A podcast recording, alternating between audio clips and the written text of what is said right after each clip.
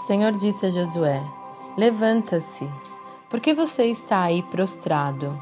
Josué 7, 10 O novo general Josué, logo após ver os primeiros grandes sinais do poder de Deus na travessia do povo pelo Jordão e na queda das muralhas da cidade de Jericó, precisava lidar com a sua primeira derrota, fruto do pecado de um dos seus homens, Acã. A Bíblia não fornece mais detalhes sobre quem foi Acã. Ele aparece na narrativa bíblica já envolvido nesse terrível pecado.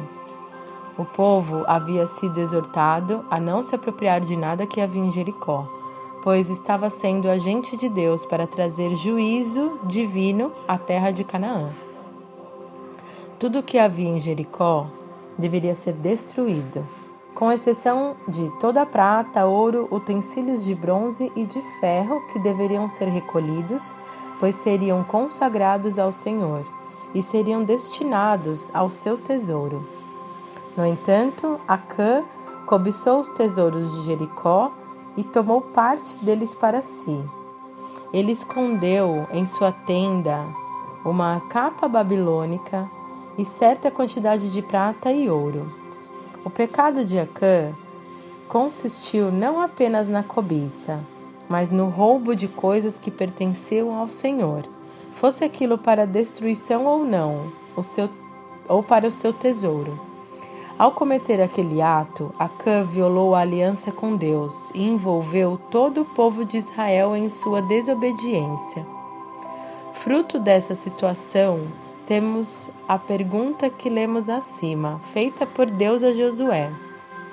Todo pecado oculto será descoberto e trará consequências para quem estiver perto.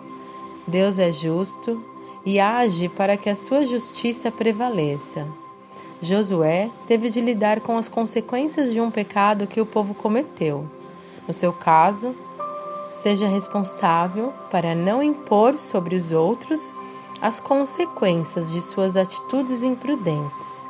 Fuja de toda a prática de pecado oculto, pois todo pecado é primeiro contra Deus e Ele tudo vê. Leituras Bíblicas Salmos 6 a 10. Eu sou Carolina Pereira e essas são as palavras de Deus de Carlito Paz.